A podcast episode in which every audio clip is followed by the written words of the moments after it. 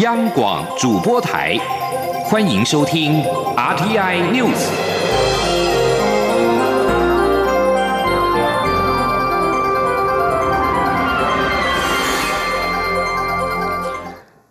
各位好，欢迎收听这节央广主播台提供给您的 RTI News，我是陈子华。二零二零大选进入倒数四十一天，而各参选人士纷纷利用周末假日展开了一连串的选举行程。而力拼连任的蔡英文总统在今天在新竹造势活动当中表示，下一个四年蔡英文路线会继续做，他会坚守理念价值，用民主的精神跟全世界交朋友，呼吁大家和他一起达到经济更亮眼、照顾更周全以及台湾更安全三大目标。记者刘玉秋的报道。二零二零大选逼近，力拼连任的蔡英文总统三十号展开一连串的选举行程。蔡总统在出席二零二零蔡英文总统郑鸿辉立委新竹市联合竞选总部成立大会时，除了细数民进党执政三年多来的政绩外，总统还向支持者宣布，下一个四年蔡英文的路线会继续做。扩大做，他便抛出经济要更亮眼、照顾要更周全，以及台湾要更安全三大目标。在经济更亮眼的部分，总统说，下一个四年，民进党会强化产业聚落，深化软硬体整合，加强人工智慧和古居的应用，期盼新竹当台湾经济科技的领头羊，台湾要当亚洲科技业的中心。蔡总统接着也表示，他下一个四年的第二个目标是照顾要更周全，幼托和长照要一个加倍，五个增加，育儿津贴加倍，公共化幼儿园。增班，长照总经费也会增加。至于第三个目标，台湾要更安全。总统说，国际局势瞬息万变，香港的新闻让台湾人忧心忡忡。他知道大家都很关心台湾的未来，而他的立场很明确，坚守国家主权，坚守民主自由价值。任何企图引导台湾接受一国两制的主张，答案只有三个字。不可能。因此，总统强调，下一个四年他会用民主精神跟世界交朋友，呼吁大家与他一起完成未来四年的三大目标。下一个四年，蔡英文不会挑衅，也不会在压力底下屈服，而是会坚守理念跟价值，用民主的精神跟全世界交朋友。蔡总统周末选举行程满档，一早先陪同民进党台北市立委参选人胡怡农、许淑华到市场拜票，随后又前往新竹县市，分别为民进党立委参选人周江杰、郑鸿辉站台造势，再接着前往苗栗出席竞选总部成立大会，最后又赶赴云林为民进党立委苏志芬站台，发挥母鸡气势，为民进党立委选情助阵，力拼民进党总统连任，国会过半。中广电台记者卢秋采访报道。另外，蔡总统在今天并且出席了二零二零总统连任全国海陆空运报关产业后援会的成立大会。总统表示，这次选举，外面的人会问台湾人有没有决心要保护自己。他呼吁把票投出来，让全世界都听得到。而至于在国民党方面，国民党总统参选韩国瑜在今天下午是安排了一连串的竞选活动。他先后和身心障碍者青年座谈，也出席了不动产中介经济后援会的成立大会。韩国瑜承诺，如果当选，在明年将会全面补助身心障碍者的国民年金保险费。另外，韩国瑜跟青年座谈的时候，也再次说明补助大学生出国交换一年的政策，指出第一年将会挑选三千五百人赴海外交换。记者王维婷的报道。国民党总统参选人韩国瑜三十号下午密集与身心障碍者座谈，出席不动产中介经济后援会成立大会和青年后援会成立与政策座谈会，积极抢攻不同职业族群的选票。韩国瑜在与身心障碍者座谈时指出，目前国民年金保费重度障碍者全免，中度者补助百分之七十，轻度补助百分之五十五。韩国瑜承诺，明年若当选，将全面补助身心障碍者的国民年金保费，政府一年支出约新台币三亿元。韩国瑜说：“这一点目前是重度全免，那中度政府是补助百分之七十。”那轻度补助是百分之五十五，啊，听起来好像都有补助，但是事实上我们统计的裁员，这个裁员并不是这么的大，可是对每一位身心障碍者朋友来讲，确实非常的重要。那我们估计大概一年需要政府多支出三亿新台币左右。那扣除目前有些免保费的家庭，实际上成本可能会更低。我跟张善政呢，呃院长，我们共同跟大家承诺，我们希望明年开始全面的补助障碍身心障碍者国民年金的保险费。韩国瑜在与青年座谈时说，他是总统参选人里面最担心年轻人的一个。他也再次阐述补助大学生出国交换一年的政策内涵。他表示，补助金额约为两万美金，第一年补助三千五百位年轻人自行申请，自己准备各种语言认证，政府出钱补助。如果反应良好，第二年可以增加至七千位。希望借此政策在十年内让台湾脱胎换骨。现场也有青年询问韩国瑜对同性婚姻的看法。韩国瑜表示，人一辈子跳不出“情”这个字，不停打转，所以他尊重同婚。他在情看得比较透。现场也有年轻人提到，韩国瑜常常发言引发争议，为什么不看稿，或者请幕僚提供谈话逐字稿，以免被断章取义？韩国瑜表示，他觉得照稿念比较冷冰冰，没有人际互动的感觉。很多人担心他失言，其实还好啦，因为已经被黑的不少了。韩国瑜也说，常常有人找他抗议，高喊要台独或资源分配正义，但应该去找执政党，怎么会找反对党？反对党什么都没有，就是一个糟老头，头发还没了。中央广播电台记者王威婷采访报道。而至于时代力量立委黄国昌是再度的公布文件，指国民党总统参选韩国瑜为自家的砂石场桥事，而且经济部的公务员指出违规开发，对于违法砂石采收的争议连环爆。韩国瑜表示一切经得起检验，如果不法，拜托黄国昌立刻的去检举。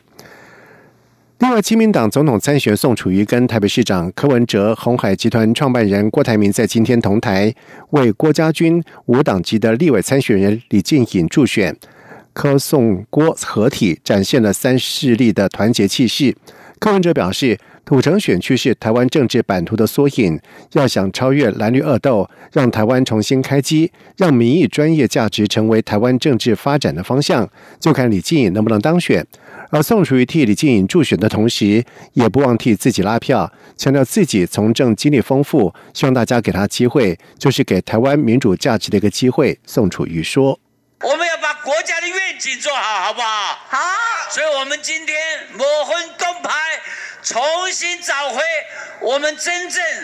一个正大光明的社会。我们一起来，谢谢这两位，我们大家一起为。”李静莹来加油，就是为自由民主的价值加油。我们共同为这一个理想来创造未来。而郭台铭则是强调，虽然柯文哲经常骂他，他都接受，但是最近他非常同意柯文哲批评台独都是垃圾的一番话。郭台铭强调，台湾需要安定的环境，第三势力绝对不支持台独。不过，针对郭台铭表示认同柯文哲说的“搞台独的都是垃圾”，在下午的时候，柯文哲则是澄清，从没说过这句话。他表示，有些搞台独的是骗子，跟搞台独的都是骗子，这两个不一样，差太多了。依然佩服有信念的人。二零一九全国社区营造大会在今明两天举行，副总统陈建仁在上午应邀出席开幕致辞。他表示，当前台湾社会面对比以前更严峻的挑战，但是也看许多年轻人愿意以才华创意耕耘地方，为地方带来新的活力。他勉励大家能够以新的视野跟思维面对台湾社造的未来，让更多在地温暖人心的故事可以被更多人看到。记者江昭伦的报道。由文化部主办的台湾首次全国社区营造大会三十号登场，近四百名报名关心社造发展各项议题的民众，将透过两天议程，参与公共治理、世代前进、多元平权与社会共创等四大议题论坛的讨论，凝聚共识。副总统陈建仁与文化部长郑丽君也出席上午开幕式。陈建仁指出，过去二十多年来，台湾有千百个社区社团，透过社造，成就台湾居民共同的生命故事。借由这些实践，不只看见台湾社会力量的多元演变，也是台湾迈向理想公民社会关键且伟大的力量。这股力量更带动台湾竞争力，让台湾在世界舞台发光发热，就连外国友人都相当感动。陈建仁表示，尽管台湾社会当前面临严峻的挑战，但也看到很多年轻人愿意以才华创意耕耘地方，让社区重新活化起来，让年长者找到新的生命力。这种照顾生命需求也丰沛彼此生命的创新社造模式，展现了社区新风貌，是未来台湾社造政府与民间要共同努力的方向。陈建仁说：“我们如何勇敢的放弃过去的框架，用新的视野来重新建构新的思维，让这些根植在地、温暖人心的故事可以被更多人看到，而且让社区营造的实践可以更。”得到更多主流企业和人民的关注，这不仅是我们政府的责任，也是民间团体所必须共同面对的问题。郑丽君致辞时也强调，社造在台湾已经进入第三个十年，台湾社造的开展，在台湾社会创造一股由下而上的公民参与力量，改变了社区，也促进社会的进步，同时不断深化公民参与模式，彰显台湾珍贵的在地生命力，也是台湾作为亚洲自由民主国家最珍贵的民主活力。郑丽君认为，社造与其说是政策，更应该说是运动。社造的主词绝对不是政府，而是公民。希望透过这次会议平台，公司协力建立未来有利于社造公共治理的新模式。郑丽君说：“当我们面对更多的挑战跟困难的时候，其实我们更应该引爆台湾民主的社会力。那么，从社区来孕育更具公民意识、更具行动力的啊，我们的公民社会。”那么从这里让大家可以通过参与、透过思辨来共同面对问题，来找出方法，那么来啊创造愿景。郑丽君透露，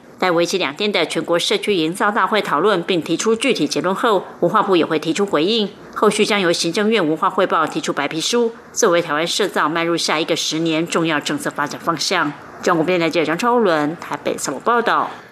随着香港理工大学的抗争落幕，勇武派在上个礼拜退场之后，香港对立的局势趋于缓和。反送中阵营选后人趁胜追击，在合理非接力举办各式各样的集会游行，坚持五大诉求缺一不可，持续向港府施压，向国际发声。而除了每天中午的合理浪局的多点快闪活动，以及各区的胜选庆祝集会，反送中在十二月一号也将接连举办三场的游行活动。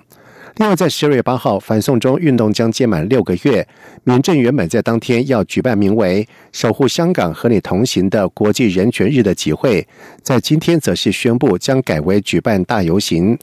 另外，香港反送中抗争当中发生在八月三十一号太子站的冲突，是导致民众对警察极度不信任的事件之一。而今天是事发三个月，在晚上的时候，有将近百人聚集在港铁太子站纪念。现场有市民表示，防暴警已经到场清理三次，警员离开之后，市民是再次的聚集，并且返回港铁站献花。而将近在晚上八点的时候，现场有将近百人聚集。北韩政府在今天警告首相安倍晋三，不久之后将会见到真正的弹道飞弹，并且责骂安倍是有史以来最笨的人。在北韩在今天对安倍发出警告并且加以责备的前两天，平壤当局在二十八号试射被称为是超大型多管火箭系统。南韩通报两枚的短程发射体掉入到日本海，这是平壤当局这个月第二度批评日本首相。这个月七号，同样是在安倍批评北韩进入试射之后，北韩辱骂安倍是白痴跟恶棍，并且警告安倍永远别想踏上平壤的土地。与二十八号试射的超大型的多管火箭一样，北韩也在十月三十一号进行过同样的试射。但是日本指北韩试射的飞射的物体像是弹道飞弹，并且谴责北韩违反了联合国协议。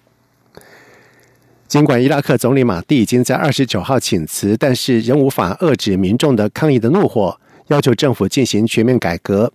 在伊拉克最高什叶派宗教领袖。西西塔尼呼吁更换政府，以平息数周来的流血动乱。之后，马蒂二十九号宣布辞职。